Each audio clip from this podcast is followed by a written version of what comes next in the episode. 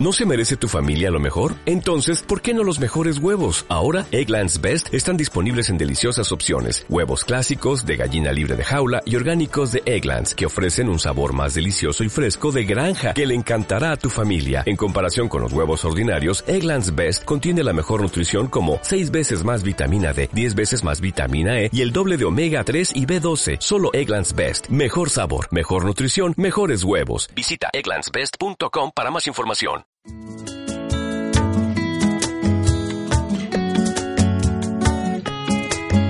comunitarios por el municipio. Diálogos comunitarios por el municipio.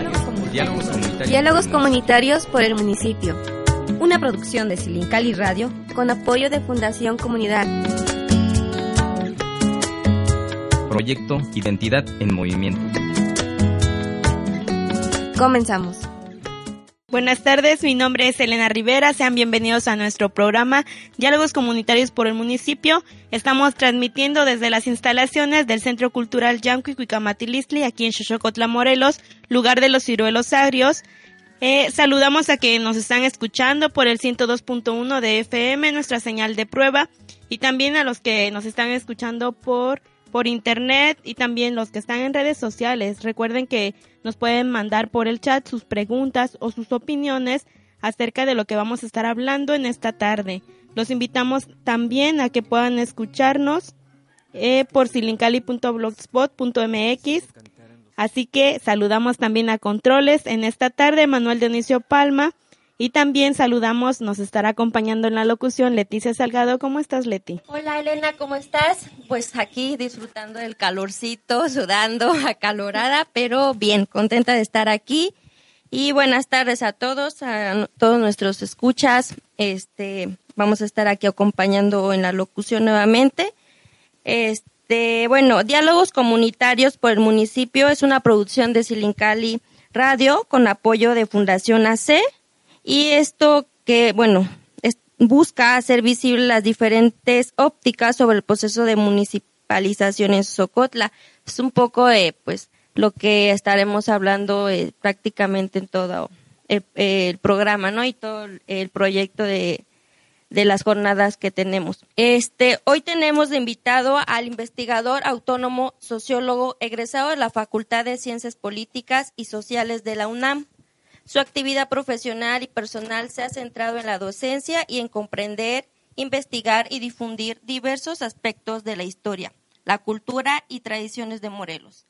Es doctor en Desarrollo Rural por la Universidad Autónoma Metropolitana. Es autor de libros como eh, Temuac 1977, La construcción de un municipio desde abajo. Es editor Libertad Bajo Palabra del 2016 y él es el sociólogo Víctor Hugo Sánchez Resendi, que tenemos el gusto de tenerlo aquí como invitado. ¿Cómo está? Buenas tardes, muchas Buenas gracias tardes. por la invitación. También saludamos a, está con nosotros y nos acompaña el licenciado en Administración de Empresas, egresado del Instituto Tecnológico de Zacatepec, es conferencista y ha laborado también en la iniciativa privada eh, la administración pública también. Él es Hipólito Hernández, que es aquí de nuestra comunidad. Sea bienvenido. ¿Cómo están esta tarde? Buenas tardes a todos. Bien, bien. Qué Y- rico el calorcito, ¿eh? Sí, muy rico. Y hoy, 6 de abril, estaremos hablando sobre este proceso del municipio indígena aquí en Xochocotla. Quédense con nosotros y participen y cuéntenos qué es lo que opinan. Así que comenzamos.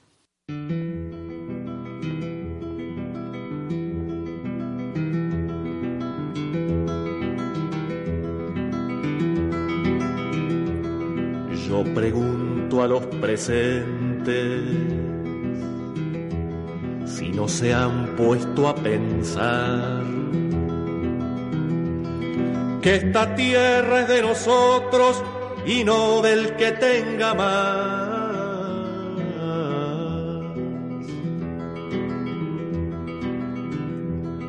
Yo pregunto si en la tierra nunca habrá pensado usted que si las manos son nuestras, es nuestro lo que nos dé. a desalambrar, a desalambrar, que la tierra es nuestra. A desalambrar de Daniel Biglietti. Es una canción que dice que pues habla sobre la propiedad privada, las personas más adineradas, ¿no? Que dice que defiende la igualdad y la libertad de los que tienen la tierra. Una canción también que ha hecho este pues mucho ruido, ¿no? También. Así que vamos a comenzar con nuestro con nuestro programa. Invitamos, seguimos invitando a que nos escriban en nuestro chat, a que puedan conectarse con nosotros y que puedan darnos su opinión acerca de lo que vamos a hablar. Y sin más, vamos a adentrarnos con el tema. Bueno, hoy de verdad es un, va a ser un programa lleno de, pues mucho de qué hablar, ¿no? entonces comenzaremos haciendo una pregunta al sociólogo Víctor Hugo eh, pues hay, ya viendo este un poquito su reseña ha hecho pues ya mucha investigación, este publicado libros y bueno, ¿qué piensa usted de la comunidad de Socotla? Bueno, este primero voy a hacer así como un pecado para los de Sosocotla. Sosocotla es parte de toda una región cultural y con ella comparte muchos elementos culturales también tiene sus particularidades. Para los que nos escuchan de fuera de Sosocotla, que pues el internet es lo que nos permite realizar, este pues se realiza, aquí tengo enfrente de mis ojos un Xochimamastle, pues se realiza junto a otras comunidades eh, como Atlacholaya y Alpuyeca, pues un ritual de para ver cómo van a venir las, las lluvias en el cerro de Coatepetl, ¿no? Aquí yo me encontré, por ejemplo, a don Ricardo Alberto, que sabía mucho de medicina tradicional y además de, historias, de narraciones. Este es uno de los últimos lugares donde se mantiene el náhuatl, pero hay que recordar que el náhuatl hace dos siglos era la lengua que se hablaba en toda esta región, todo lo que es el sur, el y después parte de lo que va a ser el estado de Morelos, entonces, en eso comparten muchas generalizaciones, ¿no? Van a la feria de Tepalcingo, van a, la, a, Chalma. Entonces, comparten un territorio ritual, sagrado, comparten el río de las aguas del río Apatlaco. Entonces, tiene particularidades con otras comunidades. Tienen también eh, elementos muy propios de Sosocotla y uno de esos es que en los últimos años, debido a su historia que tiene de haber participado en la Revolución Zapatista, de haber apoyado a Rubén Jaramillo, pues ha sido un pueblo en que ha, ha sufrido los intereses, grandes intereses de querer construir un aeropuerto, de apropiarse de, de, las riberas del lago de Tequesquitengo, y eso ha provocado que haya una gran resistencia de parte de de la gente, resistencia y experiencia organizativa interna, pues eso nos da una necesidad de tener un espacio propio, un espacio autónomo de decisión. Por eso desde los años 70 ya se hablaba de que había que crear el municipio de Sosocotla como algo aparte. A partir de los 70, ¿no? O sea, ya bastante tiempo. Y bueno, yo como, bueno, siendo joven, ¿no? Yo ahorita me preguntaba, o sea, no me había dado cuenta desde cuándo hasta investigar un poco más, involucrarme un poco más a, a la investigación desde hace mucho tiempo, ¿no? Porque yo puedo decir, no, bueno, es desde ahorita, pero no, ya tiene una larga, pues, trayectoria o lucha en ese sentido. Sí, así es. De hecho, en, en 1977, a partir del 74, en el oriente de, Morel, de Morelos se da una fuerte movilización social, en donde un personaje importante era Vin Flores Laureano, que después va a ser asesinado. Parte de esa movilización se logran varias cosas, como la normal rural de Amilcingo y la creación del nuevo municipio de Temuac, conformado por cuatro pueblos. Al día siguiente, al día siguiente de que se aprueba el municipio de Temac, se modifica la ley aumentando el número de pobladores para crear nuevos municipios. ¿Para qué? Para cerrarle la puerta a, poblados como Tetelcingo y Sosocotla para que no se constituyeran en, en los nuevos municipios. Bueno, la misma pregunta para el señor Hipólito sería, ¿Qué piensa usted de Sosocotla, de la comunidad? ¿Qué pienso de Sosocotla? Pues nada, mejor lo describimos. Sosocotla es un núcleo de población muy importante, tiene bastantes recursos. Comparto la idea del compañero sociólogo Víctor Hugo, que hace bastantes años buscaban la, la independencia y pues no se habían dado por cuestiones políticas y que ahora también nos costó muchísimo. El enemigo número uno, como le llamábamos, era, era o sigue siendo este, Julio Espín, que se oponía a, la, a que Sosocotla se independizara, pero bueno, platicamos con todos los diputados y se dieron las cosas, ¿no? Decía, Sosocotla es un núcleo de población bastante importante, tiene mucha gente preparada, tiene muchos recursos, lo que sí necesitamos en Sosocotla es un buen líder que sepa conducir, pero que este líder no sea tan corrupto como las que hemos tenido nosotros. En nuestra participación en el proceso de municipalización se fue bastante tiempo, se entregaron bastantes documentos que eran exigibles y bueno, se lograron resultados positivos. Eso en una asamblea general se lo comunicamos a la población.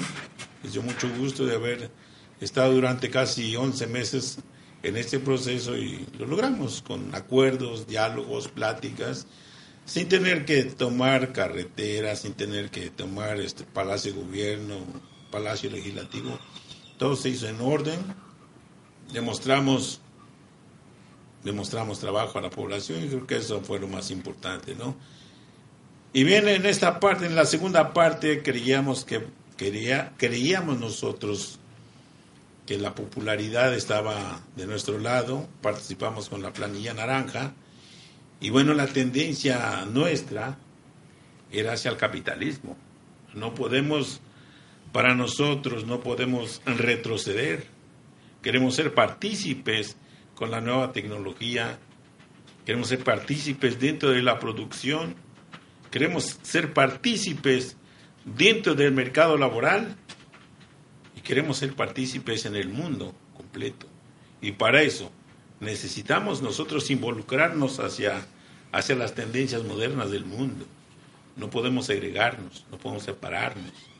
Entonces, esa era nuestra tendencia como planilla naranja. Habíamos preparado un buen plan de trabajo y este, bueno, aquí no se compraron votos, y bueno, nos truncamos, ¿no? Pero yo creo que lo más importante es eso, ¿no? Tenemos un proyecto en mano, tenemos un proyecto en mano que todavía estamos, el proyecto está completo, falta la, la, este, el capital, donde pensamos generar unos de 10 a 15 mil empleos directos. Muy bien. Eh, recuerden que pueden eh, escribirnos, mandarnos preguntas para nuestros invitados desde la página de Facebook Silincali Sonora. Estaremos este, pues pendientes de sus preguntas, saludos si quieren enviar también. Aquí vamos a seguir, ¿verdad, Elena? Así es. Así que nos vamos a un corte y regresamos siguiendo el tema.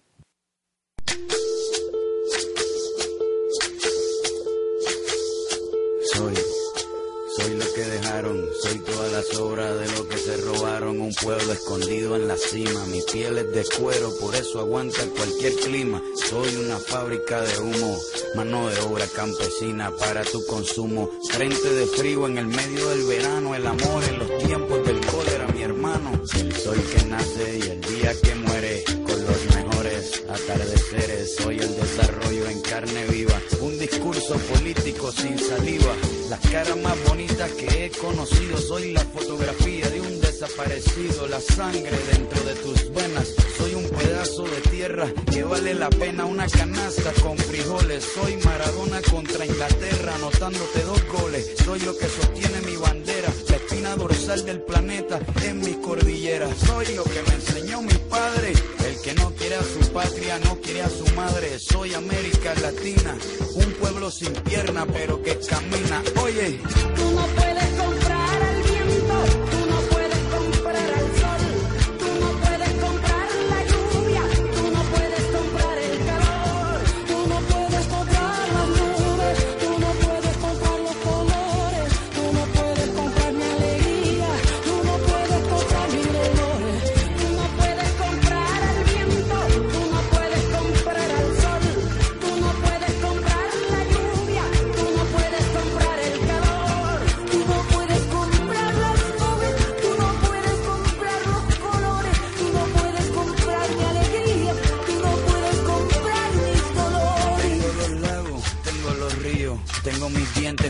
me sonrío, la nieve que maquilla mis montañas. Tengo el sol que me seca y la lluvia que me baña. Un desierto embriagado con peyote, un trago de pulque para cantar con los coyotes. Todo lo que necesito.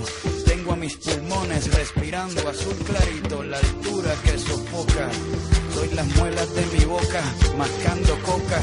El otoño con sus hojas desmayadas, los versos escritos bajo la noche estrellada. Una viña repleta de uva, un cañaveral bajo el sol en Cuba. Soy el mar Caribe que vigila las casitas, haciendo rituales de agua bendita, el viento que peina mi cabello. Soy todos los santos que cuelgan de mi cuello. El jugo de mi lucha no es artificial porque el abono de mi tierra es natural. Tú no puedes comprar el viento,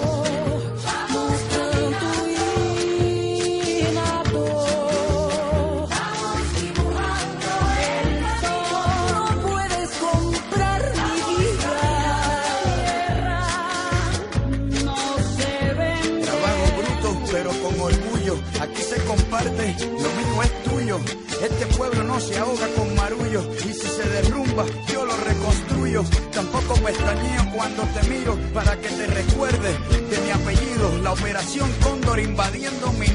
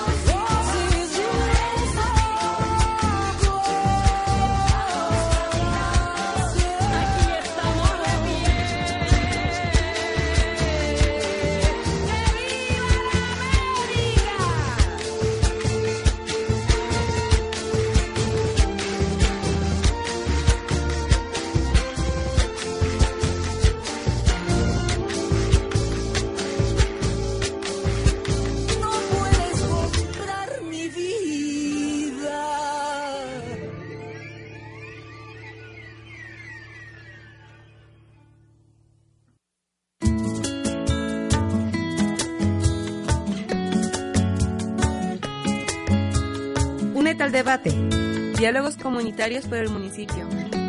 Continuamos. Ya regresamos. Este, vamos.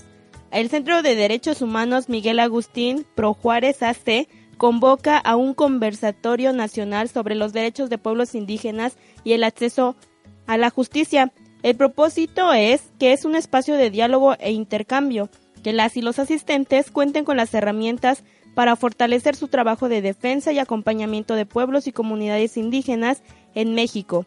También es para reflexionar sobre las dificultades que se encuentren frente al sistema de justicia penal. ¿A quiénes va dirigido? Si tú quieres participar y eres abogada, abogado o eres integrante de una sociedad civil que acompañas a los pueblos y comunidades indígenas o si eres promotora o promotor indígena eh, de bueno de los sistemas normativos de acceso a la justicia, pues va dirigido hacia ti.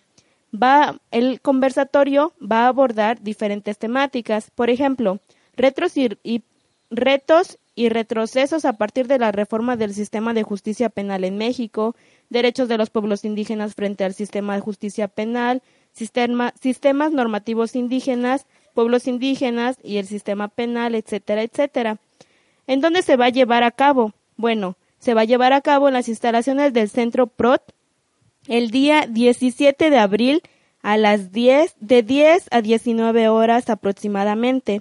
Si tú quieres participar, deberás llenar por lo menos una semana de anticipación de la fecha del evento, es decir, una semana antes del 17 de abril, para que tu registro pueda estar pues disponible. Así que los invitamos a este conversatorio nacional sobre los, los derechos de los pueblos indígenas y el acceso de justicia. Y regresamos a nuestro programa. Saludamos a Cintia, que nos está escuchando de Jujutla, y nos dice, estoy escuchando con atención porque el tema me interesa, pero dice que, bueno, le causó ruido y que si puede, este, a nuestro invitado Hipólito, decirnos qué significa o a qué se refería con no podemos regresar al pasado. ¿A qué se refiere cuando dice eso? Bien, buenas tardes, mi querida Cintia. Cuando hago la retórica de decir que no podemos regresar al pasado, quiere decir que no volveremos a producir las tierras con una barreta, con un asadón, con una pala o con otra con otra herramienta rudimentaria. Tenemos que actualizarnos. Eso es por el lado de la producción. Por el lado cultural, Sosocotla y todos los pueblos indígenas, o más bien los tres pueblos indígenas que recibieron el título de municipio, yo creo que nuestra tarea fundamental es preservar las culturas o la cultura que nosotros nos han legado, nos han, nos han legado nuestros antepasados. A lo mejor con pequeñas reformas porque se van perdiendo la, originalidad, la autenticidad. A eso me refiero. Pero si me refiero, yo soy, yo tengo más una tendencia economicista, una tendencia más por, por el capitalismo, y creo que nuestra tendencia es respetable como respetable de las demás personas. Sí, así es. Y también nos dice, ¿y qué opina el otro invitado acerca de, de esto? Bueno, eh, ahora sí que voy a irme muy lejos la modernidad capitalista, uno de sus elementos es no ver hacia el pasado, es ir siempre hacia adelante, siempre hacia adelante, y tan, vamos ya tan adelante que estamos al borde del abismo, un paso más y caemos en el abismo. Es más, podríamos decir que ya estamos en él. Si vemos nuestras carreteras, si vemos nuestros ríos, están todos contaminados, estamos llenos de basura y no hay salida. O sea, hace unos años los compañeros de Alpuyeca bloquearon porque tenemos un enorme basurero que genera enfermedad. ¿Cuál es la salida? Pues tan moderna es ver el pasado como no ver el pasado. Tan moderno es eh, recuperar las asambleas generales como órganos máximos de autoridad que irnos hacia un sistema de partidos. El problema es discutir y realmente discutirlo que no existe en la, en la actualidad esa, esa, esa posibilidad real de discutirlo, ¿cómo vamos a decidir? ¿Vamos a delegar a través de un voto o vamos a decidir nosotros? Yo creo que eso es lo que hay que verlo. Ahora, eh, es increíble que se diga que no nos interesa ver el pasado cuando en Morelos, en, el, en la región del sur, se crea la revolución más radical que ha habido en este país y en este continente que es la revolución zapatista, que hizo cosas, legisló cosas de las cuales todavía no se legisla. Por ejemplo, ver a los pueblos como un ente colectivo. Lo legisla lo legislan en 1916 y todavía no se reconocen a los pueblos.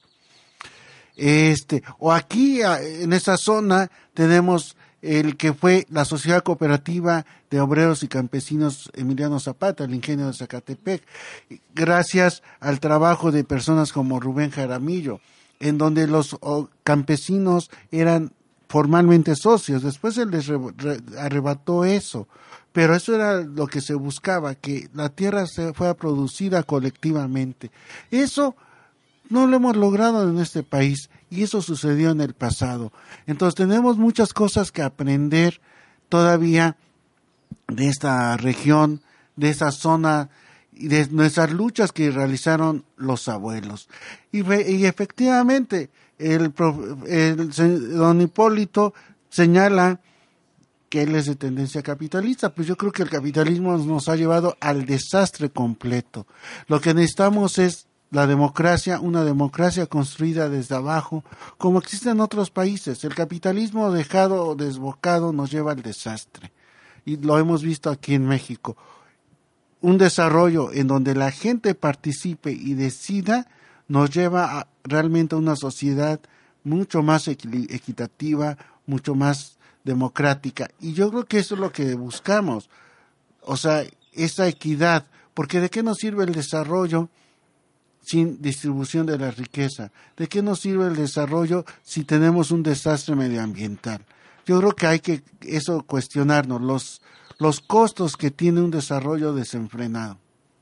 Y bueno, retomando este un poco lo que decíamos antes del corte, hablábamos también sobre este bueno, ya hablamos un poco sobre esta pregunta, pero ¿y qué con el proceso de municipalización, no? ¿Cuál es el que ustedes apoyan? Porque, por ejemplo, este nuestro invitado Hipólito nos hablaba de, de cómo este había costado 11 meses, dijo usted, que este se hiciera yo creo que se refería al decreto no de que se hiciera el, el, proceso de municipalización para llegar al decreto este, bueno, entonces, ¿cuál es ese proceso de municipalización el que usted eh, ha estado siguiendo o ha estado apoyando desde su participación? Bueno, en el proceso, la actividad que nos corresponde a nosotros es platicar con la gente, hacerle ver cuáles son las cuáles son los factores positivos y cuáles son los factores negativos para municipalizarse Socotla. Uno de los factores positivos que decíamos que, bueno, Sosocotla va a tener un presupuesto federal y estatal directo que, lo, que se pueden aplicar en obras y en beneficios sociales. Los indirectos, bueno, es que como estábamos dependiendo de Puente de Isla, si querían llegaban y si no querían pues no llegaban y la verdad es que nunca hemos nunca nos hemos enterado y he estado yo preguntando cuál es el presupuesto que le correspondía a Sosocotla pues nunca nos han informado no pero en esta ocasión ya siendo municipio sí y bueno, hubo gente de todo. ¿sí? La democracia es aceptar las ideas de todas las personas, ¿no? El que, eh, el que las personas más convencidas de que nos convenía la municipalización fueron los que estuvieron el día 19 de, de mayo, junio. Cuando fue la Asamblea General hubo una manifestación alrededor de nosotros, contabilizamos de manera muy trivial unas cinco mil gentes, ¿no? Fue un hecho inédito porque nunca, nunca, nunca ningún candidato a presidencia de la República ni otro candidato había reunido tanta gente, ¿no? Y nosotros sí logramos reunir, convencemos a la gente, platicamos a la gente y bueno, ahora les toca a otras personas, ¿no? Hasta ahí fue el proceso, que fue mera consulta a nosotros, llevamos los documentos que se nos requirieron, mapas, investigaciones, delimitaciones de la pequeña propiedad, las delimitaciones de elegido, cuántas colonias, la población que lo tomamos del INEGI, que fueron de hace 10 años, decían que por ahí somos 21 21.500 y bueno, son esos factores a grosso modo, ¿no? Y bueno, este también eh, usted, bueno, sí nos está comentando que fue parte del comité, ¿verdad? Pro municipio que llevó a cabo este proceso. Pero, eh, ¿qué es lo que usted este, bueno, si se, se le han acercado personas de nuestra comunidad o cree usted que, bueno, este proceso que se llevó a cabo y que terminó en el decreto es la necesidad de la comunidad? ¿O qué le han dicho nuestra, lo de nuestra población acerca de esto? quiero entender que me estás preguntando que si la gente lo aceptó o no lo aceptó. O si eh, era lo que necesitaba. Porque bueno, podemos ver que Sosocotla no es este desde este inicio, ¿no? Que Sosocotla ha tenido una larga lucha, como lo comentábamos desde el principio, pero este la pregunta es si es, es lo que Sosocotla necesitaba o es lo que Sosocotla necesita. Yo creo que ya era necesario manifestar su independencia, su autonomía. Si verán, como decía el compañero Víctor, tenemos nuestra cultura, pero pues la han la han deteriorado, ¿no? Antes decían que escucharte hablar, bueno, yo escuchaba que mi abuelita le decían cuando iban en el servicio que parecían que estaban borrachitas. Entonces era un tono despectivo y eso les daba pena y bueno, se fue aislando, ¿no? Yo creo, yo creo que debemos de conservar nuestras culturas sin olvidar de que nosotros pertenecemos a un sistema capitalista y que esa es la solución para todos los males. La basura que decía el compañero Víctor. La basura tiene solución. Hay tecnología que ahorita nosotros queremos aplicarla. No nos dejan. ¿Por qué no nos dejan? La política es otra situación, pero sí hay tecnología para tratar la basura, para tratar cualquier aspecto y darle solución. No nos podemos, yo digo, es mi visión como, como economista. Mi visión es que el capitalismo pueda resolver todo. Las fuentes de empleo nosotros lo necesitamos. Nosotros, Osocotla corre a buscar trabajo Cuernavaca o Jujute y a diferentes partes. Las mujeres que no son competitivas para darles un trabajo se van a vender. Y tenemos que encontrar fuentes de ingresos que den sustento a nuestras familias. Y si nosotros somos más competitivos, nos vamos a la UNAM, nos vamos a la Metro, nos vamos al Politécnico, nos vamos a preparar a las diferentes escuelas, seremos más competitivos y estaremos pensando más en hacer más para el bien de todos los demás, para sus hijos, porque lo que nosotros queremos es mejor para nuestros hijos. Si a nosotros nos tocó vivir algo que no fue como nosotros deseáramos, tal vez nosotros podamos proporcionar eso. ¿sí? Yo creo que el capitalismo es la solución para todos los males, que va a romper barreras eh, estereotipas. Lo tiene que romper. Nosotros no podemos vivir ahí en el centro de Sosocotla y no permitir que crezca la población hacia acá, porque eso es es, eso es, es irreversible, pues, que crezca, la, que crezca la población. Tenemos que adaptarnos a las nuevas circunstancias. Si hay necesidad de que Sosocotla y su gente vayan al extranjero, yo fui postulado para irme a hacer mi, mi, mi maestría a la universidad, a la, a Inglaterra. Yo me gané una beca. Y bueno, personas que tienen, han hecho esos méritos, pues adelante. No, no, no, yo lo creo así. Yo lo creo así. ¿Sí? Debemos de ser competitivos. Debemos de pararnos en los escaños mejores de donde se puedan por nuestra capacidad, no por amiguismo, no por, no por este, por otro factor, sino por, sino por la capacidad que uno tiene de pararse donde sea. Lamentablemente ahorita nuestros diputados hacen leyes que están al vapor. No se analizan, no las hacen bien porque porque pues no tenemos todavía esa capacidad de análisis, ¿sí? las hacen al vapor y políticamente dicen, sí pasa, no pasa, ¿qué me das, qué te doy? ¿Qué acuerdos establecemos? Eso está mal y nos tocó vivir en este proceso, ¿sí? Entonces, discúlpeme, pero esa es mi idea. El capitalismo es la solución de todo, que genera males, sí cierto, pero también genera soluciones, ¿sí? Si no fuera así, no nos estaríamos matando en este mundo por el dinero. Sí, claro, y para todo esto también sería, bueno, considero que es importante involucrar a la población, ¿no? Porque, bueno, también es importante saber qué quiere, ¿no? Y qué opina y qué propone para hacer o para quién representar la comunidad. Eh, vamos a seguir en este programa. Mande preguntas y estaremos aquí eh, leyéndolas. Nos vamos a un corte y regresamos.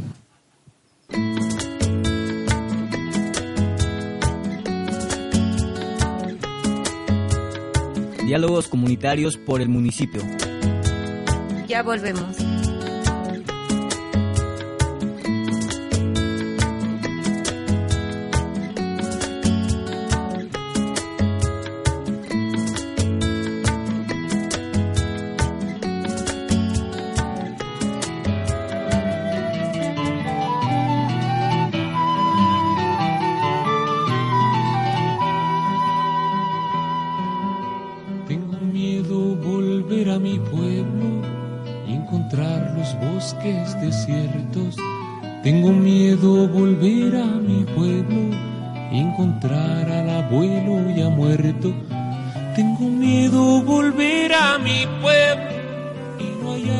Sonrisas de hermanos que en las tardes de abril y de mayo alegraban las fiestas del pueblo.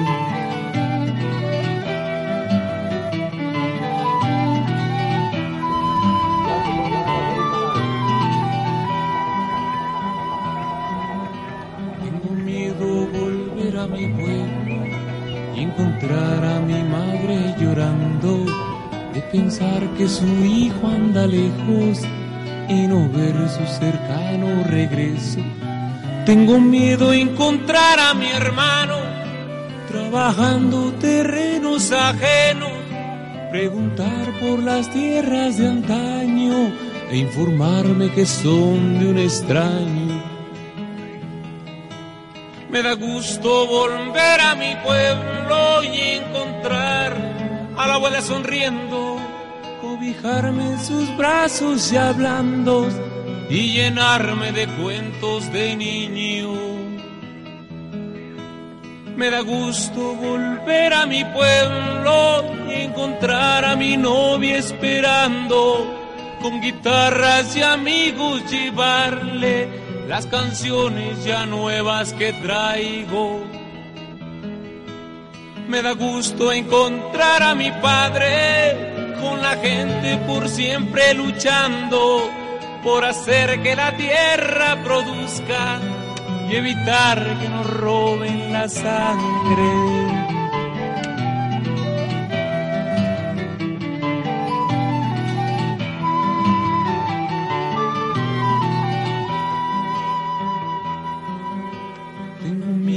volver a mi pueblo, sin embargo no puedo evitarlo.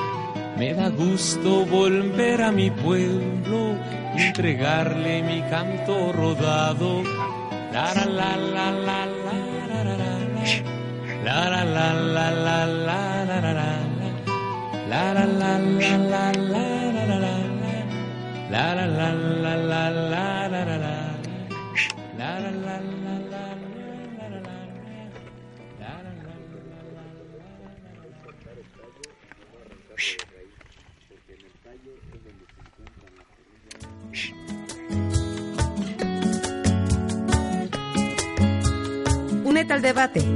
Diálogos comunitarios por el municipio. Continuamos. Estamos de regreso aquí en el programa.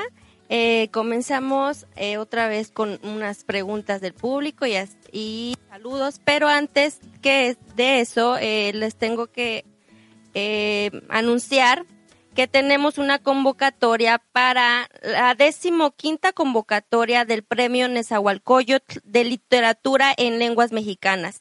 Se emite para conocer y estimular la creatividad literaria de los escritores en lenguas mexicanas.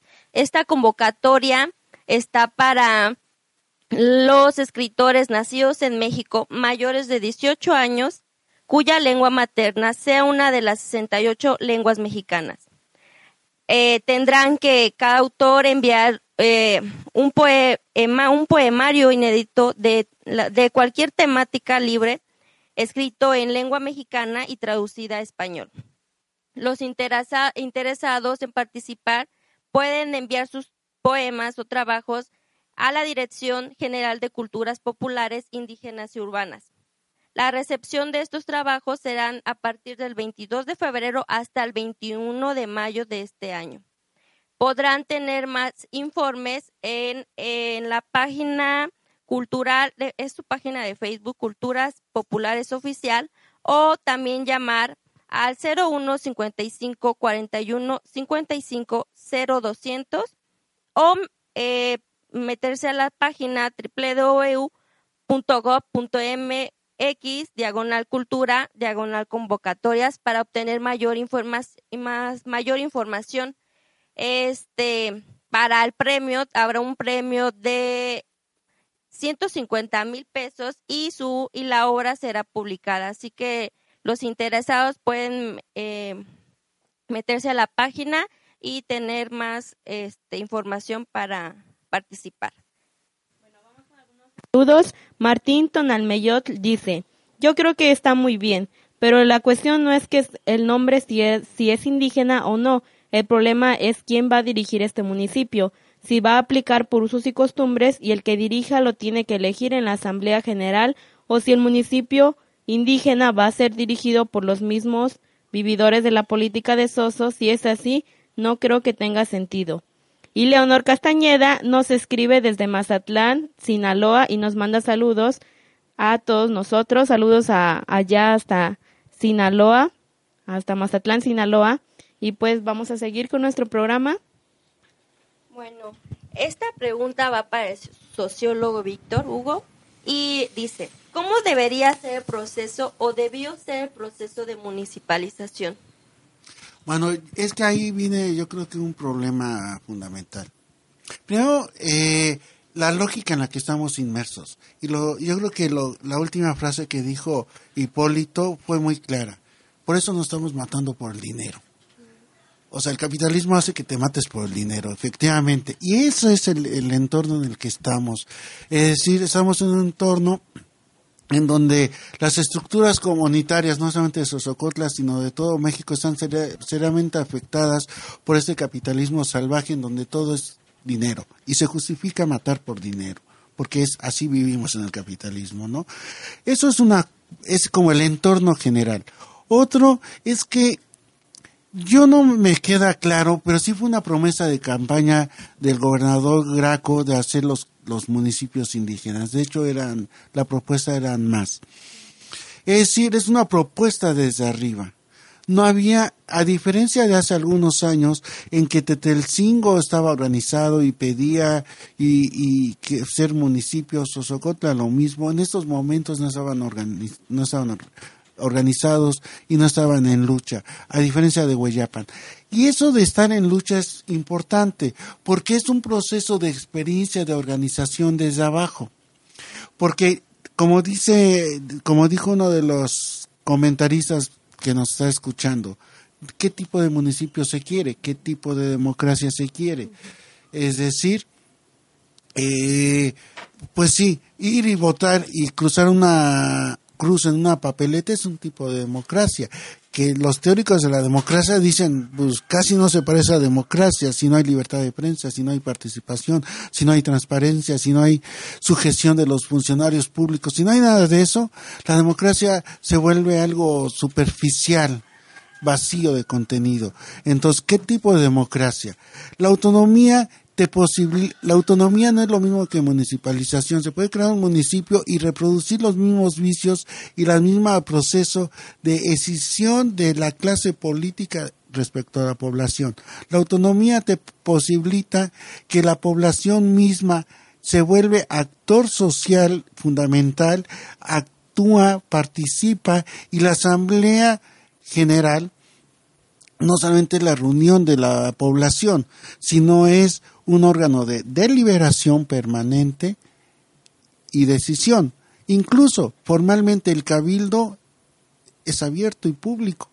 Nunca son así, siempre son como en lo oscurito de las presidencias municipales, ¿no? Pero los cabildos son eso, es una reunión del pueblo que delibera. La diferencia es que en nuestra ley los cabildos así abiertos no deciden, nada más nos escuchan. Ni, normalmente ni eso, ¿no? Entonces la asamblea tiene esa posibilidad de deliberar, decidir y nombrar a- transitoriamente a sus delegados, que eso es importante. Y bueno, cabe también mencionar que usted hace este, su investigación y hace un libro, ¿verdad? El de Temuac, una construcción de un municipio desde abajo. A lo mejor tiene que ver este, con esto lo que usted nos menciona, ¿no? Que, que es un hacer un municipio desde abajo, ¿no? Claro, que ese, ese proceso de lucha que dieron los de Temac, en donde el proceso de lucha es un proceso de enseñanza, de encuentro entre los que no se encontraban cerca, de, de, de crear nuevas estructuras organizativas más allá de las tradicionales, de probarse, eso es lo que te permite la lucha, a diferencia de algo que te otorgan, ¿no? Entonces los de Temac van a crear eso, van a, por eso crean un nuevo municipio de nuevo tipo eh, en 1977 y una de las cosas que van a tener es que la cabecera municipal por primera vez no está concentrada, bueno, la presidencia no está concentrada en la cabecera como ocurre y que ha sido siempre el reclamo de Sosocotla como ocurre en Puente de Isla, que siempre el presidente municipal es de Puente de Isla.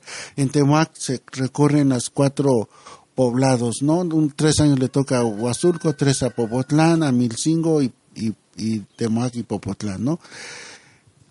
Este, ahora, en estos años también la experiencia de Temuac ha sido bastante desgastante, porque se dan dos lógicas, la lógica centralizadora del- de las estructuras de gobierno y la lógica autónoma, autonómica desde abajo del, del pueblo, ¿no? Entonces, pues el problema es que al no reconocerse los usos y costumbres, entras en un constante desgaste.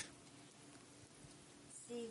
Bueno, ¿nos podría eh, comentar o mencionar qué es un municipio indígena y qué lo diferencia de los otros municipios libres?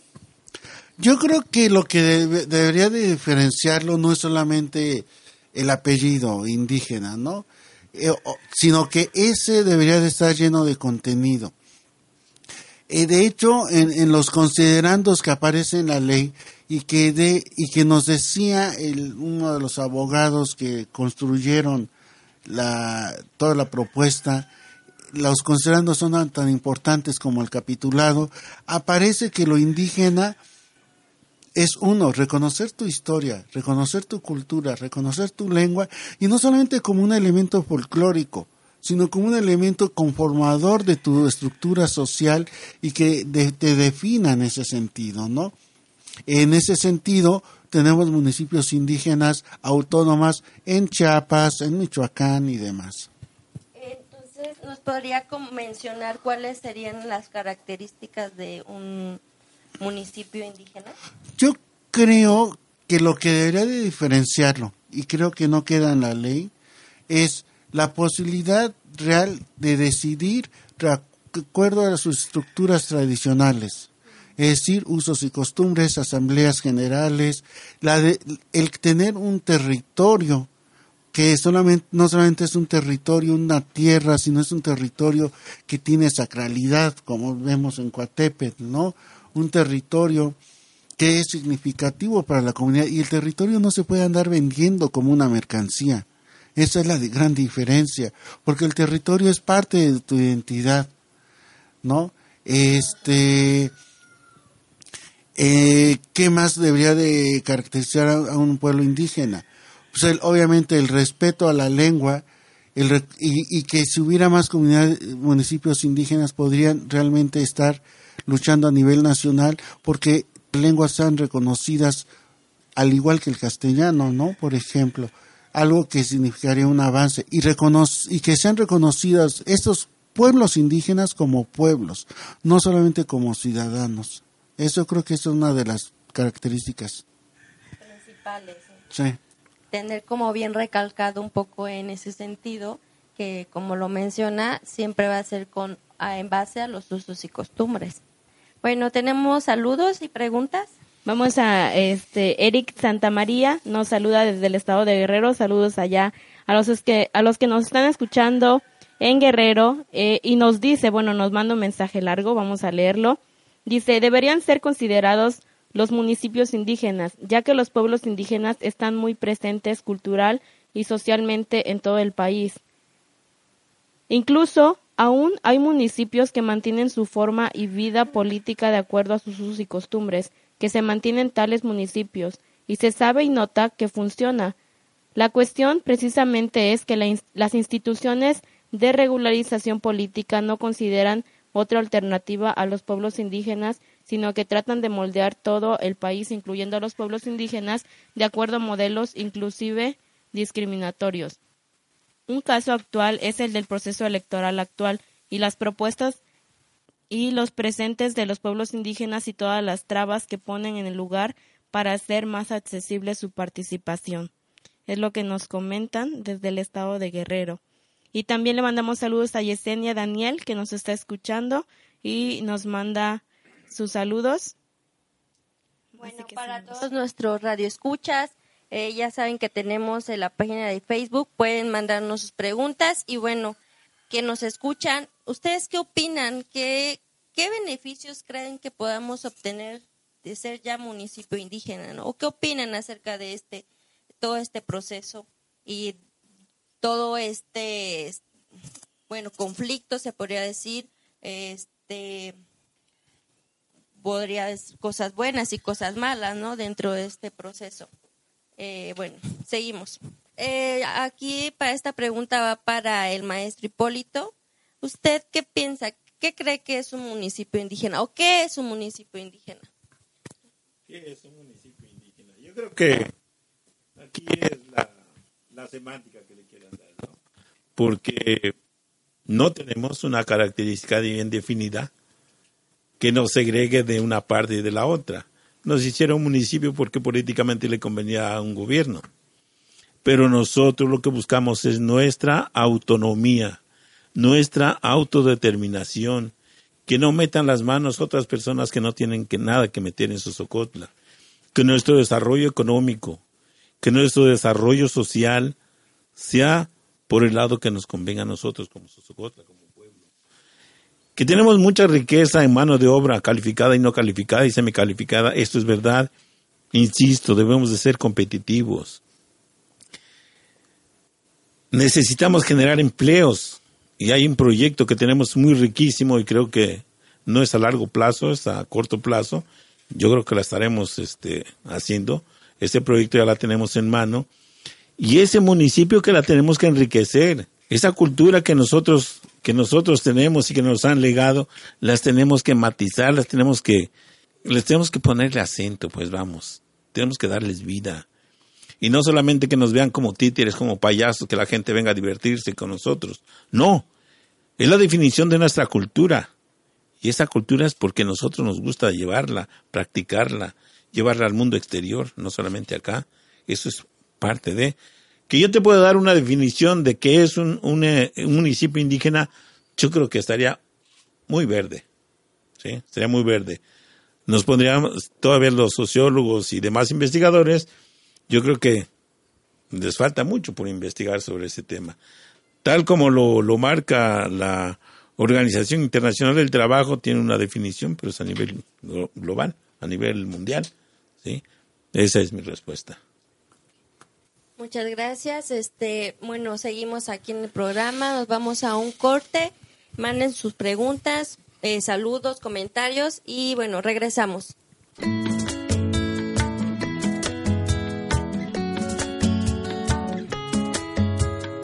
Diálogos comunitarios por el municipio. Ya volvemos.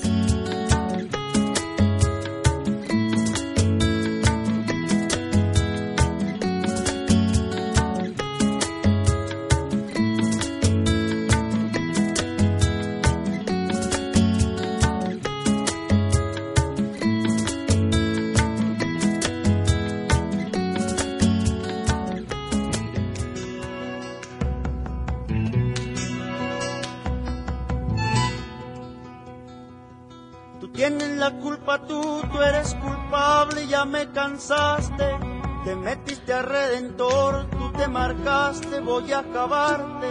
Quieres todo para todo y has olvidado mis intereses. Y al defender estos pobres no te has fijado cuánto me ofendes. Los soldados me defienden porque su sueldo lo pago yo. La paz debe conservarse, seguiré siendo lo que ahora soy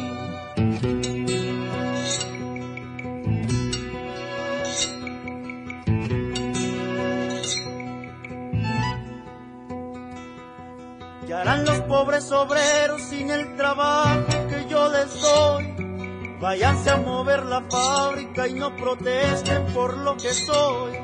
Y aunque es cierto que me quedo con buena parte de tu trabajo, tú has de quedarte callado porque yo mando, yo soy el amo. Tienes un pueblo tranquilo de que te quejas, obrero pobre si el salario no te alcanza, todo es muy fácil, trabaja doble.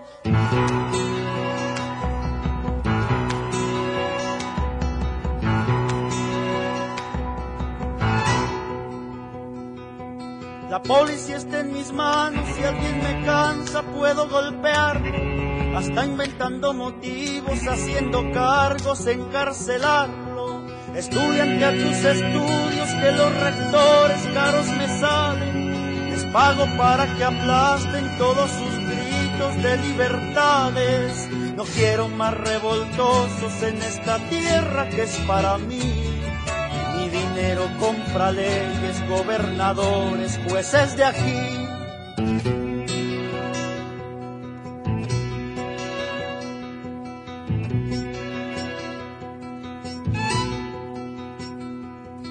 Sacerdotes en sus misas prediquen todos por la pobreza, caballo siga ganando tendrán limonas de recompensa. La prensa también es mía, yo la manejo, la patrocino. Y puedo con esta fuerza tener al pueblo siempre dormido. Viva el amor y la paz, vivan las instituciones reinaré con mi dinero en este pueblo sin pantalones. Viva el amor y la paz, vivan las instituciones. Reinaré con mi dinero en este pueblo sin pantalones.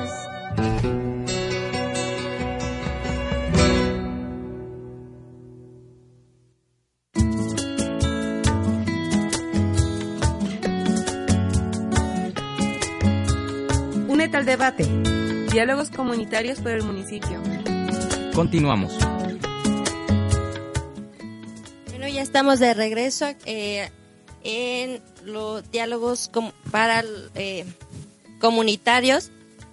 Este, bueno, retomando un poco, bueno, ya hablamos de cómo, las características que tendría que tener un municipio indígena, este, y bueno, volviendo y la, a la pregunta que no nos como que nos quedamos ahí eh, estancados sería qué opinan o qué podrían comentar acerca del decreto este 2344 eh, el de creación del municipio ajá. en particular no podría hacer comentarios yo no podría hacer yo comentarios en detalle que creo que es lo que se necesita realizar ¿no? ¿Y usted, señor maestro? bueno, ¿qué quieren? El decreto es un documento que debe ser leído por todos, porque mi opinión la puedo externar, ya la leí, pero trascendente, trascendente, no le encuentro nada. Es un municipio nada más, como decía el sociólogo con apellido de indígena. Pero ¿qué es el indigenismo? O sea, ¿qué es un municipio indígena? ¿Qué nos caracteriza? ¿Qué nos da? La, la asamblea las asambleas o la toma de decisiones a través de asambleas es imposible. Si antes se tomaba, se hacía una asamblea, porque pues iban 30, 20, 50 agentes a una asamblea y decían, yo sí, yo sí. Ahorita, la, la, el indicador que tiene INEGI dice que somos de 21.500, pero la verdad es que somos más. Eh, nosotros en las asambleas que hizo el, el Comité Pro Municipalización, logramos controlar porque nunca se nos salió la, la directriz que nosotros le, señalamos. Fueron con respeto, con calma, bien hechas, pero sí teníamos unos indicadores bien definidos. Entonces, si en una asamblea, como hemos visto, las que ha, eh, las que hizo José Flores, el delegado, pues se le fueron de las manos. Y el que han hecho otras personas, el comisario de general, se le fueron de las manos. Entonces, yo creo que habría de hacerse tal vez otro tipo de consulta a la, ciudadanía. Habría que estudiarse a la sociedad como tal. ¿Qué es lo que nos gustaría? A través de unos estudios sociológicos serían determinantes qué hacer, qué no hacer. Pero debería ser un grupo interdisciplinario, un economista, un sociólogo, un psicólogo, para poder determinar todos los bemoles que, que pudieran escaparse. Porque ya a través de una asamblea, y discúlpeme la expresión, esto se torna un desmadre. Todos gritan, mientan la madre, y, no llega nada, la verdad. Yo, sí, bueno, me, causó ahí un poquito de ruido cuando mencionaba que tendría que haber otras técnicas o instrumentos, pero no cree que no sería, bueno, se supone que aquí el decreto menciona que tiene que ser a base de usos y costumbres y una de ellas son las asambleas. ¿No cree que habría como un choque en ese sentido de dejar las asambleas y, y a indagar o ahondar en otros este, métodos o técnicas para, pues, para conocer la opinión de las personas? Es que no debe de ser necesariamente una asamblea única, deben ser asambleas de barrios, asambleas de, de colonias, asambleas de... Aquí, aquí, aquí como nosotros lo describimos en este proceso, Sosocotla está conformado por una comunidad centro, otra comunidad de este, barrios, y otras de colonias que son como las que están dentro del ejido, ¿sí? Ahí serían diferentes consultas, a lo mejor diferentes asambleas, pero podríamos perfeccionar las asambleas, pero sí se requiere un, estudio muy, muy a fondo. ¿sí? Sí, yo creo que, o sea, normalmente cuando uno reivindica estas ideas de la autonomía y pone de ejemplo Cherán, las comunidades autónomas zapatistas de Chiapas y demás, dicen, ay, bueno, pues son chiquitas. A ver, Cherán tiene como 18 mil gentes. Es decir, es, sí es más chica que Sosocotla, pero más grande que municipios enteros de Morelos, ¿no? Este, y creo que Sosocotla, o sea, pues ese es el reto, efectivamente. No se, no, una sola asamblea general sería, no cabría en ningún lado, en ningún área de Sosocotla. Pero ese es el reto y ese es lo que puede enseñar Sosocotla para el resto del país, que una comunidad grande puede construir un tipo de democracia diferente en donde puede ser por barrio, puede ser, pero hay que construir una democracia desde abajo. Ya vimos que la democracia desde arriba, a nivel mundial, no sirve. Ya no sirve. En los países desarrollados como Alemania y demás, cada vez la gente participa menos en los procesos electorales porque ve políticos ajenos, en donde en el mejor de los casos, como dijo Hipólito, pero él lo dijo en positivo, se le consulta a la gente la gente no necesita que la consulten, la gente necesita decidir. Y creo que esa es la gran diferencia que yo que tendríamos. O sea, yo busco espacios donde la gente decida y la asamblea es lo que te lo permite, que ya es insuficiente efectivamente en comunidades complejas como Sosocotla, una sola asamblea, sí, que en Cherán no hay una sola asamblea, hay lo que le llaman las fogatas por barrios, y entonces por barrios sí se puede decidir, porque además la asamblea va el que está interesado. Porque el problema, uno de los problemas que tiene la democracia eh, que delega es, pues total, mi único compromiso es cruzar una papeleta con una cruz, no me comprometo a nada. Entonces eso genera que haya una descreimiento respecto a las estructuras, ¿no? Entonces, sí tenemos que refundar una democracia. Ya vimos que la democracia eh, que delega no está funcionando a nivel mundial. Necesitamos construir algo nuevo. Es difícil, es cierto, pero eso sería el gran aprendizaje de este nuevo municipio de Sosocotla, ¿no? Cómo construir algo nuevo y no reproducir lo viejo. Y bueno, Anthony Guerrero nos dice, escucharnos por todos lados, escuchamos por todos lados la autodeterminación y la autonomía. Pero, ¿qué se debe entender por esto? A veces creo que ni siquiera se entienden estos conceptos.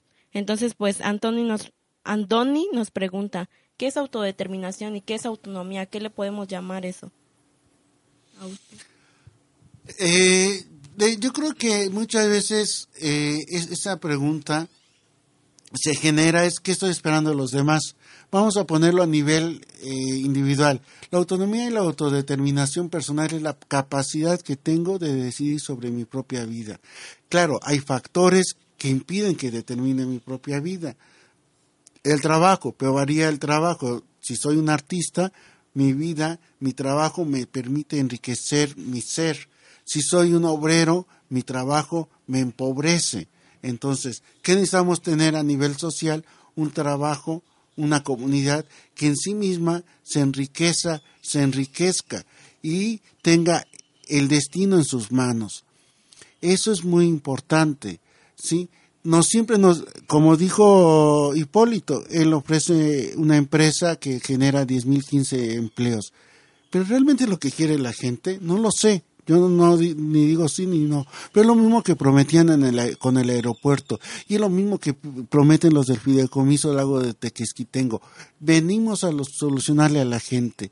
Y la gente tiene resistencias porque no quieren que le solucionen los problemas. Quiere que ella los solucione. Los atencos se oponían al aeropuerto y lo mismo les prometían muchos empleos. Pero ¿qué es lo que está realmente sucediendo? O sea, le estás quitando tierra, su territorio, y le estás quitando posibilidad de autonomía, que después la pierde, y ese es un problema, porque después lo que ha sucedido es que se ha ido vendiendo la tierra que iba a ser para el aeropuerto, se ha ido vendiendo de manera hormiga. Es cierto, se deja de sembrar, es cierto. Entonces, no es tan sencillo, ni es de ofrecer empleos, ni es defender la autonomía, es todo un problema que no lo, que no lo resolvemos nosotros, sino que invito a quien hizo esa pregunta a investigar por sí mismo y, y, asumir una posición y eso ya ser autónomo. Empezar a hacerlo, por lo menos. Y bueno, Yesenia Daniel también nos dice, los cuatro municipios indígenas, Tetelcingo, Coatetelco, Guayapan y Xochocotla, ¿han tenido alguna red de información? Dice, porque al menos en Sosocotla he visto que no todos están de acuerdo con ser municipio indígena. Pues hay una desinformación, ¿no? También respecto con eso. Pero vamos a la siguiente pregunta y dice, y bueno, comenzamos con, con usted, este Hipólito, dice, ¿con qué instrumento jurídico se basa un municipio indígena? ¿Qué, es lo que nos sustenta? ¿Con qué? ¿Con qué? yo creo que, yo creo que como siempre, ¿no? Primero, primero empezamos con el cuerpo y después le damos forma con la cabeza. El, como decía el compañero sociólogo, esto es, se debió a una promesa de campaña, que no estaban preparados ni siquiera los diputados, pues nunca se preparan. La verdad es que nunca estaban preparados ellos para hacer esto, porque ahorita nosotros ya somos Osocotra y los tres pueblos indígenas son municipios indígenas y no tenemos una normatividad completa. Se están estudiando, se están definiendo algunas cosas. Entonces, ellos parten del artículo del artículo 2 constitucional, del artículo 40 estatal, de la Constitución estatal, en el apartado E y F, que ahí se basan para hacerlo municipio indígena, con las reformas que se fueron necesarias, pero que ahorita yo les digo, no me atrevo a definir que es un municipio indígena, sus características que ya nos dieron que por asamblea, que por usos y costumbres, pero cuáles son los costumbres y cuáles son los usos, qué es una cosa y qué es otra cosa, ¿sí? Cuando yo me encontraba decía, es que nosotros no todos estamos de acuerdo, pues es cierto. Ni Jesucristo, según la Biblia, ni Jesucristo en la tierra pudo tener todos los adeptos, porque si no, si fuera así, no lo hubieran matado, no lo hubieran golpeado. Entonces, pero la gran, las grandes mayorías que, que se consultaron, que se acercaron, que platicamos, que vimos el pro y contra, ¿qué ganamos nosotros? Perder nuestro tiempo.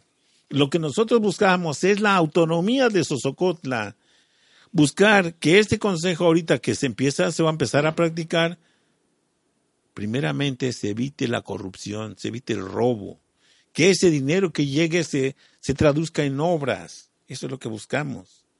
Los que compraron el voto y están, están endrogados, pues es su bronca, ¿no? Pero del erario público, siendo yo consejero, no van a sacar de allí. Eso es claro, ¿sí? Yo mi tendencia es el capitalismo, pero es el capitalismo, no la corrupción ni el robo. Aquellos que estén robando, pues es su bronca, ¿sí? Pero del Consejo no van a sacar ni un quinto, eso está claro. Y vamos a cambiar la mentalidad de Sosocotla. Primeramente, para cambiar al país, yo creo que debemos de cambiar en Sosocotla, no vender el voto, no vender el voto. Hagamos acto de conciencia, ¿qué es lo que nos conviene? ¿Para dónde vamos? Yo tengo 57 años, no sé cuántos tengan ustedes, pero veamos ¿Cuál va a ser la diferencia entre lo que me tocó vivir a mí, la edad que tienen, y lo que les va a tocar vivir a ustedes? Los estudios sociológicos, los estudios económicos, los estudios financieros que yo he leído, la vida que les toca a los, a los infantes de ahorita va a ser totalmente diferente. El trabajo va a ser totalmente diferente. No vas a tener trabajo si no sabes informática. Entonces, debemos ser competitivos, trabajar y trabajar y estudiar y prepararnos. O sea, eso es para mí el, ser competitivo pues en el ámbito mundial. Y la misma pregunta para el sociólogo. Sí, jurídicamente, como mencioné al inicio del programa, eh, la ley municipal fue cambiada eh, en marzo del 1977, aumentando de 10.000, que era límite, a 30.000, para evitar que poblaciones como Tetelcingo, Sosocotla, eh, buscaran ser municipios, ¿no? Entonces, para cambiar esta ley, había que, o sea, si se quería cumplir con la promesa de campaña, había que cambiar esta ley, que está en la Constitución, lo cual implicaba toda una complejidad. Lo que se modificó fue solamente un, apartado creando la figura de municipio indígena. Como bien dice Hipólito, que es cómo lo entendieron las autoridades, cómo lo entiende el legislador. Hay todo un, una cuestión teórica en los considerandos, pero aún así está medio, no está del todo claro, ¿no? ¿Qué son usos y costumbres? No se atrevieron a definirlo, porque atreverse a definirlo implicaba, digamos, hay que recordar que los acuerdos de San Andrés, en que también se definía territorio y, y cultura indígena, fue aceptado por el gobierno federal y después se echó para atrás en los acuerdos de San Andrés, en donde se reconocían a las comunidades indígenas. Entonces, eso es algo que se evitó en esta ley. Entonces, efectivamente, como dice Hipólito, queda muy que es algo nuevo. Y entonces queda que debe ser por usos y costumbres. Muy bien, quien tiene que definir los usos y costumbres es el pueblo. Pero eso debió haber sido previo, no, no después, no haber, ya somos municipio y ahora que les son nuestros usos y costumbres. Debe haber dicho, esos, como lo define Amilcingo, nosotros nos definimos por asamblea, aquí está nuestra asamblea que lleva tantos años realizándose. Eso lo define a Milcingo y, y, es lo que pidió que se le reconociera y se le reconoció a Milcingo, esa asamblea como órgano de decisión. Y ya por la Suprema Corte de Justicia le fue reconocido a Milcingo. Pero es previo. No inventar tus usos y costumbres después de haber quedado constituido el municipio. O sea, sí es, sí surge por cuestiones más políticas que por, es lo que yo decía, esa lucha hubiera definido cuáles son tus usos y costumbres, tus estructuras de organización. Pero como no ha sido la lucha, como que surgió desde arriba y en realidad a 11 meses, que fue el proceso más o menos, suenan muchos, pero en realidad para el aprendizaje de un pueblo son pocos, porque además los tiempos los iba determinando no el pueblo, los iba determinando la estructura gubernamental. Es que ya urge que salga. Y ahí tenías a los compañeros llevando, corriendo sus papeles. Es decir, los tiempos no los definió el pueblo, los definió el gobierno. Y eso marca una debilidad. La definición de indígena no la dio el, pueblo mismo, la dio el gobierno. Cherá no se define indígena, aunque toda su estructura es indígena, pero no se define indígena. O no sé si ya ahorita se define indígena, no lo sé.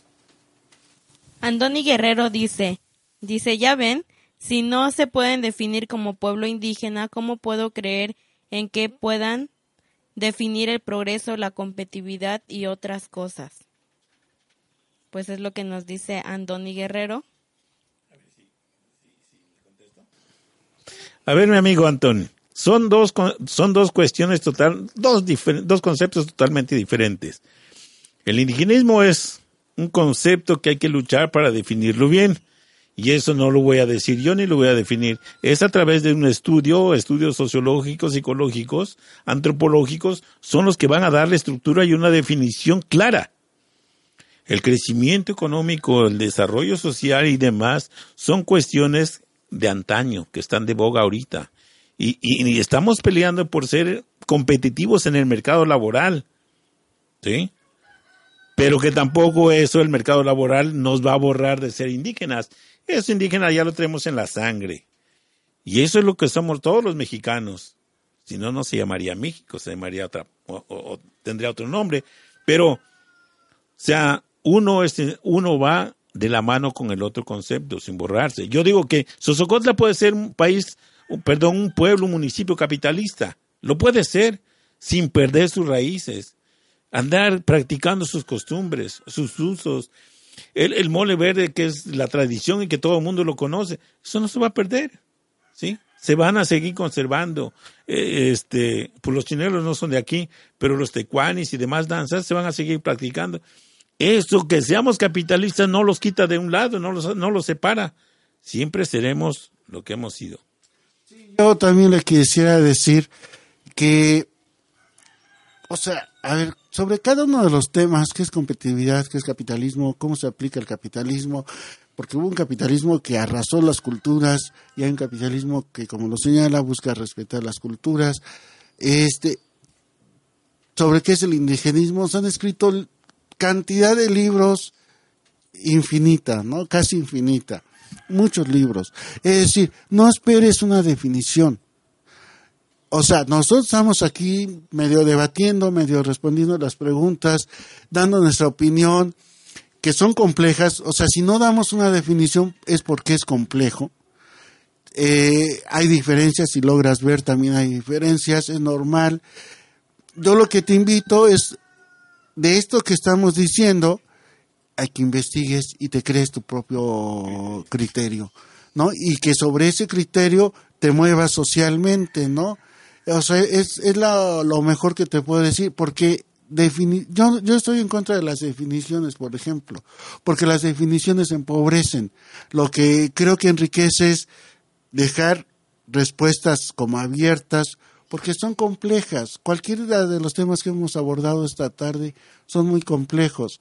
O sea, lo más fácil hubiera sido venir con definiciones, pero entonces, pues, eh, se Sería una cátedra, sería y cátedra además de la que apunten y ah. no participen, ¿no? Exactamente. Eh, bueno, tenemos otra pregunta. Dice, es que, eh, dice, ¿dónde está la autodeterminación si todo lo dicen lo- los de afuera? A ver, mi amigo o amiga, la autodeterminación es como nosotros en esta comunidad de Sosocosle y en cada comunidad decidamos cómo organizarnos. Tener un jefe, tener dos jefes, tener 100 jefes, tener un líder, tener 10 líderes y quiénes son y qué van a responder y cómo se van a hacer. Eso es que nosotros nos autodeterminemos qué tipo de gobierno vamos a practicar, qué tipo de gobierno es el que vamos a conducirnos, porque de otra manera no seríamos autodeterminantes. ¿sí? El que meta las manos a otra persona, bueno, a lo mejor quiere ayudarnos, no sabe que él es más ignorante que nosotros, porque nosotros sí podemos.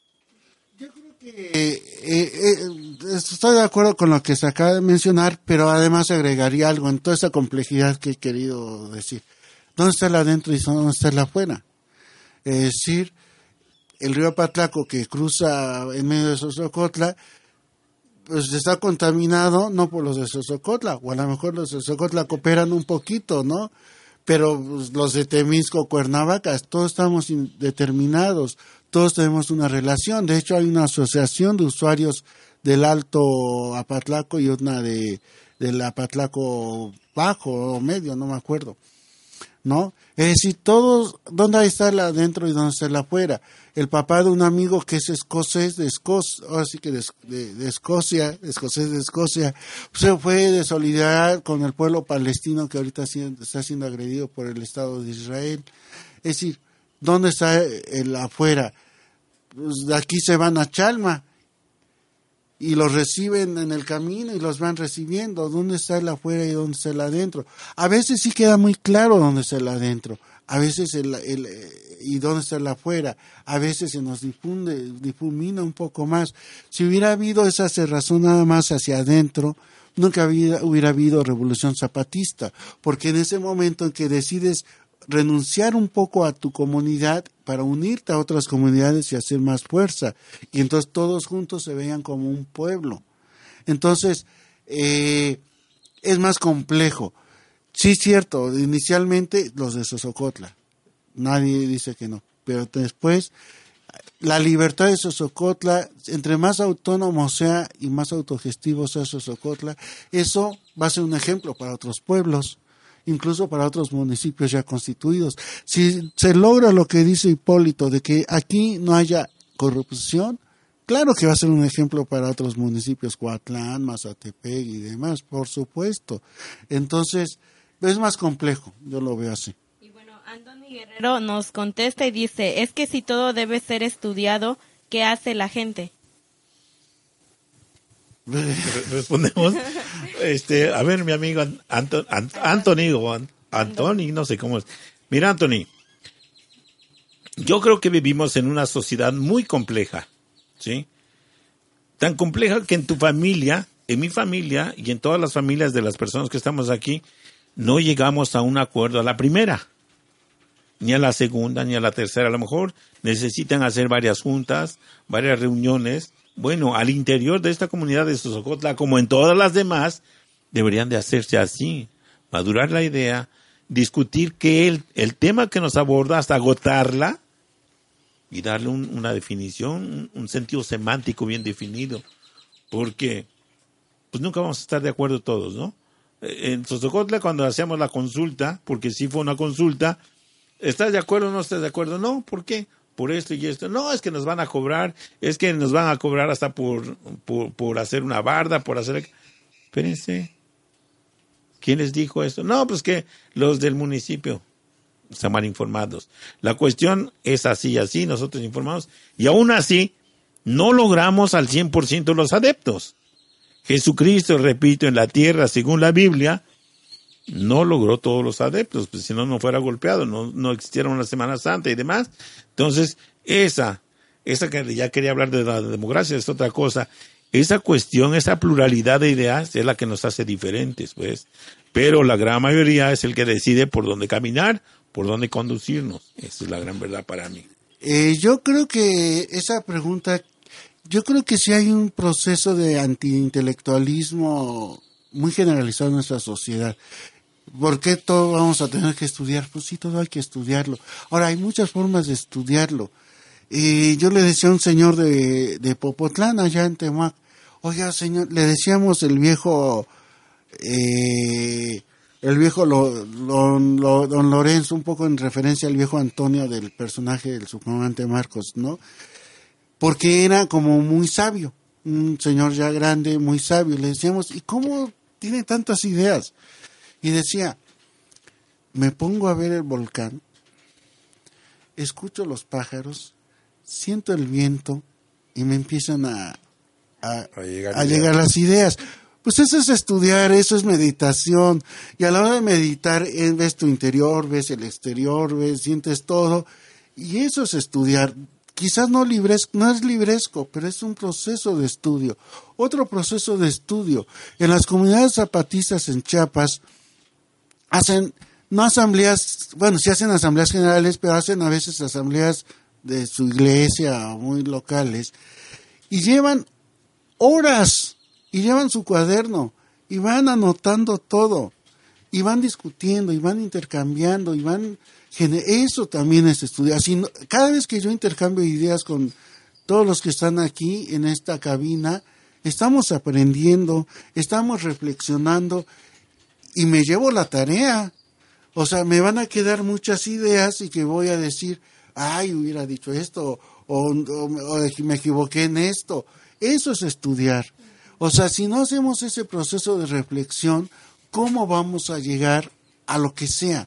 Porque algo importante que señalaba Hipólito era, es que el ciudadano, para lo que sea, para el proyecto que sea, sea un proyecto capitalista, socialista, comunalista, el que sea, necesitamos ciudadanos conscientes, para el proyecto que sea, porque si no se vuelve un desastre el proyecto, si no tenemos ciudadanos conscientes. Y la única forma de que haya ciudadanos conscientes es ciudadanos reflexivos y ciudadanos que como que investiguen qué ocurre, o sea, ¿cómo vas a saber si hay corrupción si no investigo a mi funcionario, si no lo estoy vigilando? Bueno, Anthony Guerrero finalmente nos dice, lo pregunté porque dijeron que tenían corriendo a los de Sosocotla porque les pedían los documentos o acciones que les decían los diputados. A eso se refería cuando decía lo de la autodeterminación.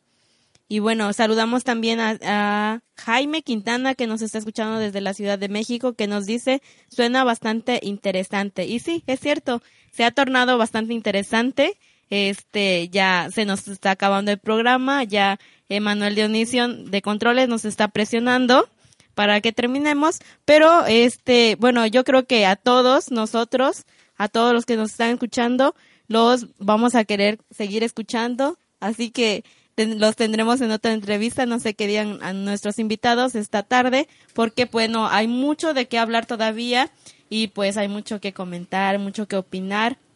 Y por ejemplo, también Yesenia Daniel nos, nos dice, opino y propongo que como aportación de asociaciones y deberían hacer una especie de infografía, algo con una tipo diapositiva, lo esencial del decreto, porque es muy importante para leerlo, pero es pesado y no es interesante, la verdad. La gente no acostumbra a leer y menos un decreto, pero si lo ponen si le ponen dibujitos nos cuenta que pues así sería. Y era lo que comentaba este Hipólito no que bueno no se llegó a una a, a dar mucha información a toda la comunidad y hay mucha desinformación y lo que decía también el sociólogo no que como comunidad debemos ser eh, personas conscientes, personas reflexivos acerca de lo, del acontecimiento importante que está pasando y a veces pues nos dejamos llevar, ¿no? Ni siquiera queremos participar en esto. Sin embargo, pues es importante y gracias a Yesenia por su propuesta y bueno, este vamos a ir finalizando nuestro programa. Nuestros invitados, este, los esperamos en la próxima emisión. Esperemos que puedan estar para que este pues sigamos opinando y sigamos compartiendo también con los demás. Este pues y Anthony Andoni Guerrero nos dice, propone que se comparta pues el programa y pregunta si habrá otros programas con ustedes. Así que pues nos, en su decisión, ¿qué le responden a nuestros radioescuchas? Pues cuando nos inviten estaremos por acá. Sí, yo digo que también, ¿no? Este, a mí me gustaría compartir todo este este conocimiento que tengo sobre, sobre proyectos, sobre producción, sobre el sistema capitalista en especial, pero también me gustaría que corrieran la voz de que está la próxima fecha vamos a estar el sociólogo y un servidor eh, compartiendo nuestros conocimientos, nuestras experiencias, nuestras ideas. Y bueno, también nos gustaría que fuera más tiempo el que estuviéramos aquí en cabina que nos hicieran más preguntas, más concretas, más definidas y este, pues poderlas abordar con, con elegancia, con el tiempo y con la soltura necesaria para poder contestar. Esta sería. Yo tengo una ¿Hay un podcast para ver, escuchar este programa? Sí, claro, está en este silincali.blogspot.mx para escuchar este los programas de hoy y los anteriores. Pueden eh, meterse a este eh, Blogspot. Y bueno, sí, claro, mm, sería muy interesante que armáramos una mesa de debate o, volver a estar y hay que programar ¿no? la fecha para volver a que estén aquí acompañándonos y hablando otra vez un poco, que es arduo, ¿no? Lo que decían, tienen mucho que comentar y poquito tiempo. Este, nada más para abundar, me gustó la participación del sociólogo. Creo que hay mucha materia de debate y me gustaría que en lo sucesivo estuvieran personas de ese nivel para que la aportación fuera más o menos uniforme, ¿no? Claro, cada quien sus ideas, su postura, su perfil, y bueno, pero son debates que nos vamos a encontrar nosotros para que alertemos a la población de los acontecimientos. A mí, Socotla, yo soy originario de aquí, me recibí en el 85, me salí a dar vuelta al mundo trabajando, me regresé hace 10 años, tengo mi negocio, tengo mi empresa aquí en Sosocotla y bueno, la idea es enriquecer a Sosocotla. Pude haber quedado en Cuernavaca, que es donde radico, pude haberme quedado, pude haber puesto allá mis empresas, pero vamos a ayudar a Sosocotla. Pero también yo quiero que la gente de Sosocotla se comprometa a leer, a leer y a leer, porque de esa manera vamos a salir del subdesarrollo. De otra manera vamos a seguir en el alcohol y en, y en las caguamas. Entonces vamos a olvidar eso, vamos a meternos un libro, dos libros, tres libros, y digo, eso no te impide lo otro, pero tenemos, tenemos este, más materia de debate. Muchas gracias, les agradecemos por estar acompañándonos el día de hoy. Muchas gracias a Víctor Hugo y Gracias a ustedes también. Esperemos que nos acompañen en la siguiente emisión de Diálogos Comunitarios por el Municipio. Seguiremos mucho, mucho dando de qué hablar. Corran la voz. Nos vemos el próximo viernes a las 5 de la tarde. Recuerden que pueden volver a escuchar este programa en el blog de silincali.blog.mx en audios bajo, bajo demanda, donde lo podrán descargar y escuchar directamente en cualquier momento y hora. Recomiéndenos y acompáñenos el siguiente, la siguiente, eh, el siguiente programa. En micrófonos les acompañamos Leticia Salgado y, y Elena Rivera. En producción a Marco Tafoya y en controles a Emanuel Dionisio Palma y les recordamos que esta producción es Ilincali Radio, Fundación Comunidad AC y Centro Cultural Yanqui, Cuicamatilistli y nos vemos hasta la próxima. Bye.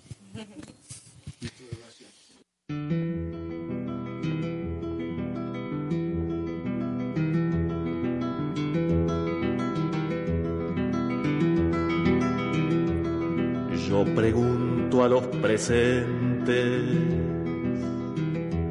si no se han puesto a pensar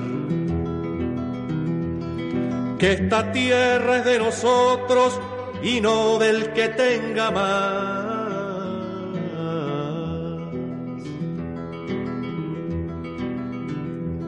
Yo pregunto si en la tierra nunca habrá pensado usted que si las manos son nuestras, es nuestro lo que nos dé. A desalambrar, a desalambrar, que la tierra es nuestra, es tuya y de aquel, de Pedro y María, de Juan y José.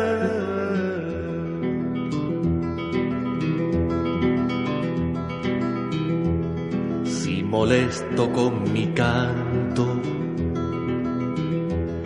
alguno que ande por ahí. Le aseguro que es un gringo o un dueño del Uruguay. A desalambrar, a desalambrar, que la tierra es nuestra, es tuya y de aquel, de Pedro y María, de Juan y José.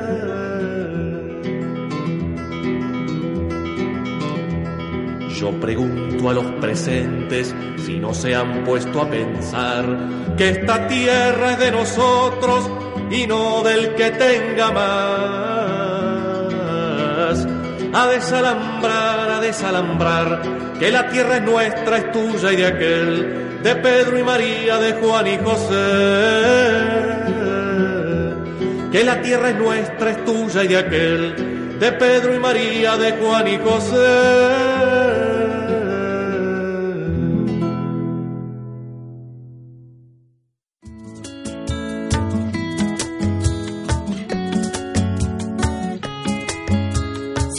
Radio presentó Diálogos comunitarios por el municipio. una producción de Silincali Radio con apoyo de Fundación Comunidad. Proyecto Identidad en Movimiento. Reflexionemos juntos sobre el proceso de municipalización en Sosocotla.